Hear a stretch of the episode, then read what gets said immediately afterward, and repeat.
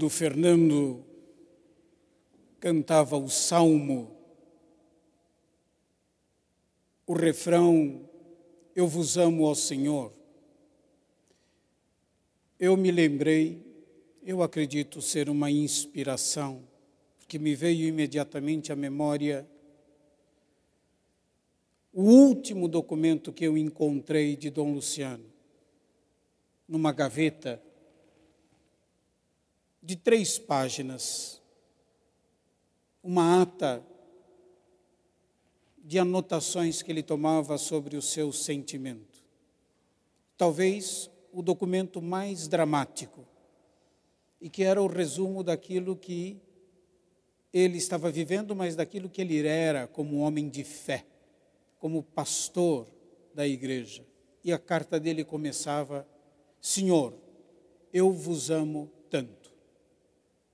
Essa é a melhor profissão de fé. Senhor, eu vos amo tanto. Nós precisamos dizer isso. Nós precisamos dizer isso. Isso faz um bem enorme ao coração. Isso faz um bem enorme à nossa fé. Que, se num primeiro momento ela não brota do coração, a repetição disso faz com que ela entre no coração e seja dita pouco a pouco a partir do coração. Isso só para partilhar essa inspiração que me parece importante. Quem sabe, e faz parte da homilia, porque se trata do amor, na é verdade, que nós cantávamos no Salmo. Mas, meus irmãos e minhas irmãs, nesse domingo, o tema da liturgia, da palavra, é dominado pela lei, pelo mandamento de Deus. Enquanto a lei os mandamentos são expressão do cuidado de Deus para com toda a humanidade e do cuidado que cada um deve ter para com o seu semelhante. A lei é dom de Deus, é dom oferecido como um caminho para a vida, para a santidade e para a liberdade. A lei foi dada por Deus ao seu povo para que ele preservasse o dom da vida e o dom da liberdade, para que nunca mais o povo caísse no poder da escravidão. No Oriente Médio, encontrou-se códigos de lei muito mais antigos do que o de Israel. Por exemplo, em Ur, na Caldeia, de onde saiu Abraão, encontrou-se um código de lei de 2050 antes de Cristo. O mais famoso, se a gente conhece essa literatura, o mais famoso é o chamado Código de Hammurabi, que atualmente está no Museu do Louvre, em Paris, e que é de 1760 antes de Cristo. São mais antigos, muito mais antigos que o Código de Israel. E todos eles todos esses códigos legais encontrados, entre os quais citei dois mais famosos, entre todos esses códigos eles têm algo em comum. Eles foram feitos para protegerem os fracos, os mais vulneráveis dentre os membros de um povo. Isso eles têm em comum. Nisso, portanto, nesse aspecto, como nós ouvimos na leitura do Êxodo, a lei de Israel não apresenta qualquer novidade em relação aos outros códigos ao defender o órfão, a viúva e o estrangeiro. Eles também. O código legal deles também defendia os mais fracos. A pergunta para nós é: qual é, então, a novidade da lei de Israel? Qual é a novidade contida nos mandamentos que Deus deu ao seu povo? Qual é a novidade? A novidade é o fundamento da lei. Essa é a novidade. E em Israel, onde se encontra o fundamento da lei?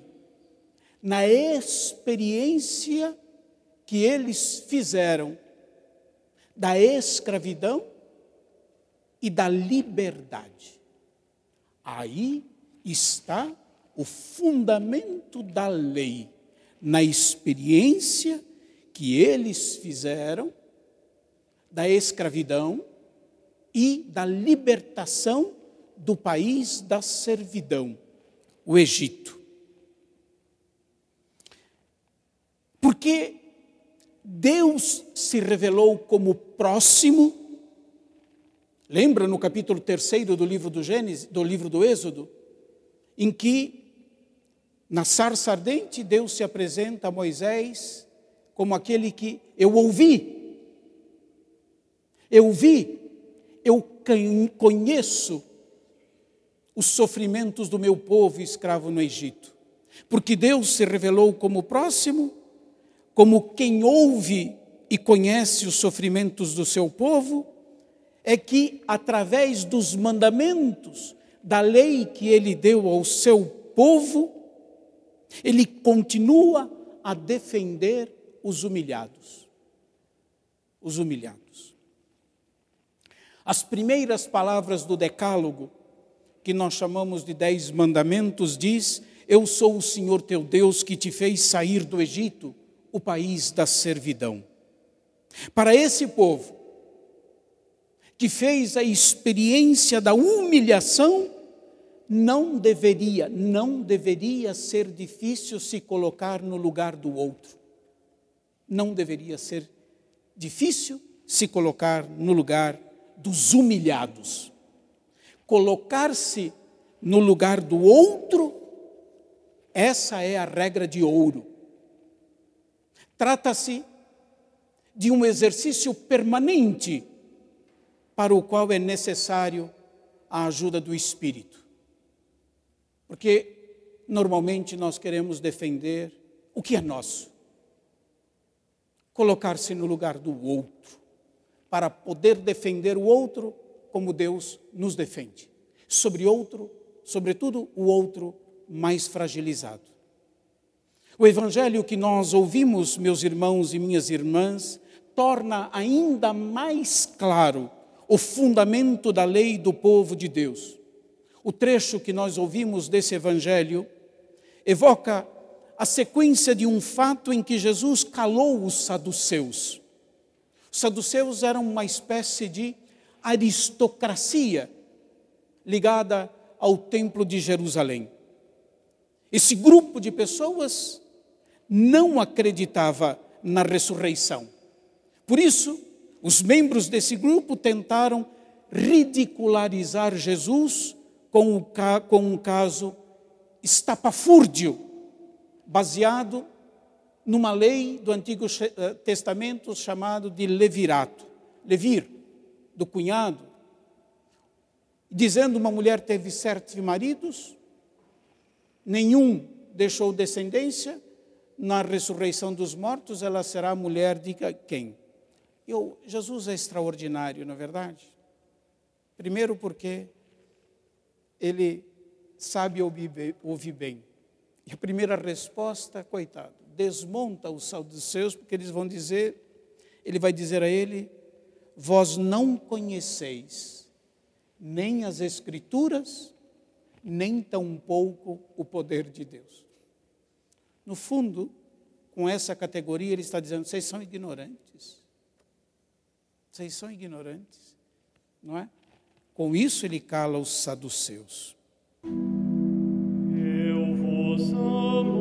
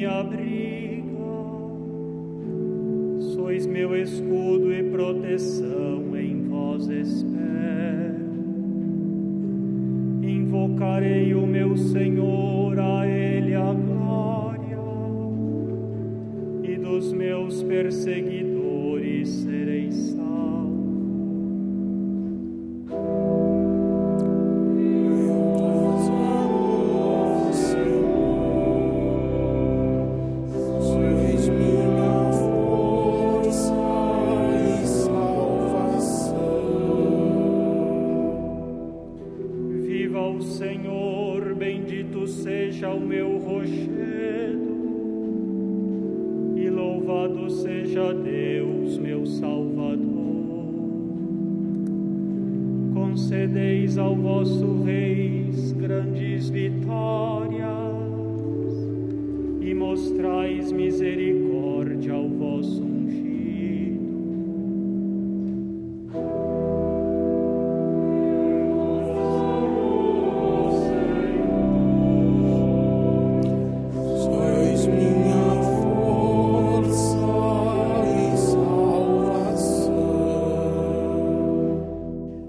essa notícia de que Jesus calou os saduceus, um grupo de fariseus se reuniu num determinado lugar e um dentre eles, provavelmente um doutor da lei, responsável por interpretar e transmitir a lei de Moisés, perguntou a Jesus acerca do primeiro dos mandamentos: Mestre, qual é o maior mandamento da lei?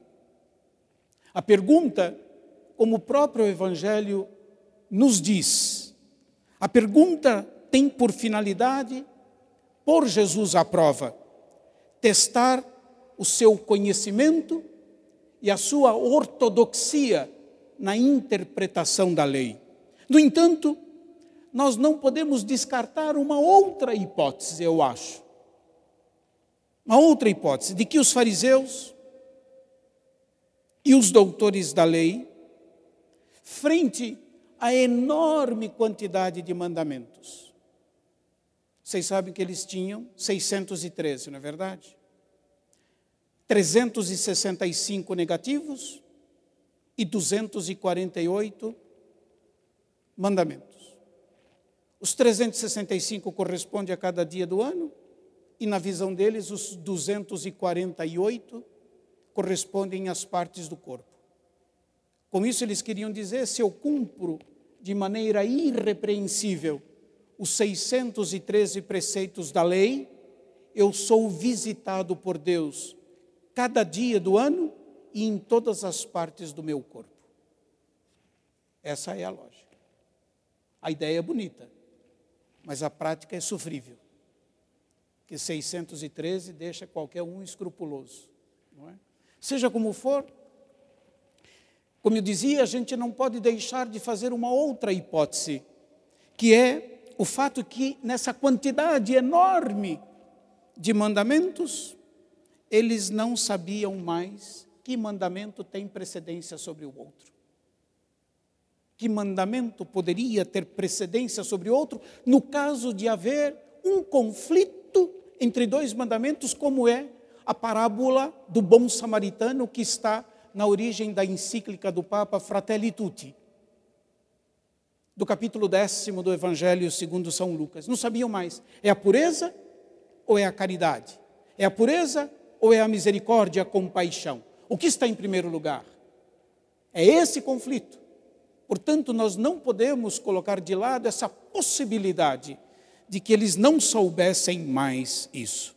Na sua resposta à pergunta do Nomicós, do doutor da lei, Jesus une de modo indissolúvel dois mandamentos: o amor a Deus e o amor ao próximo.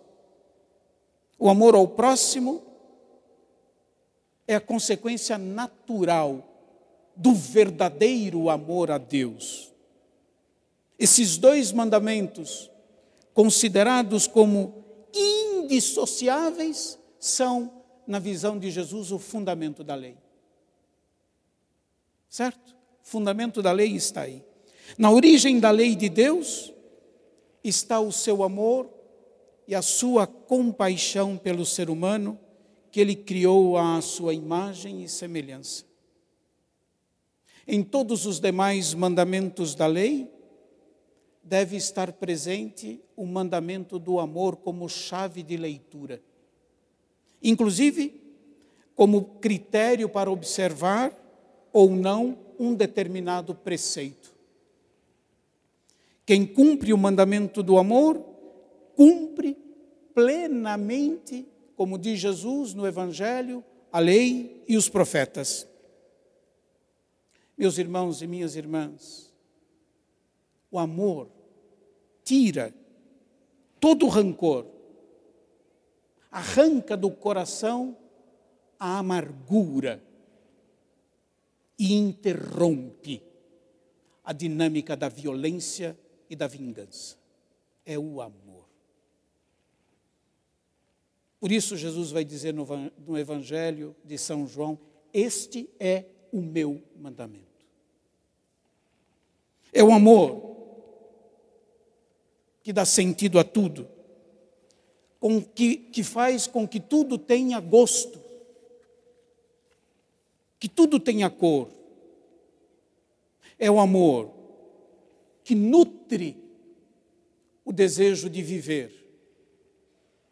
É o amor que alimenta a ânsia de acertar, de buscar sem cessar a santidade.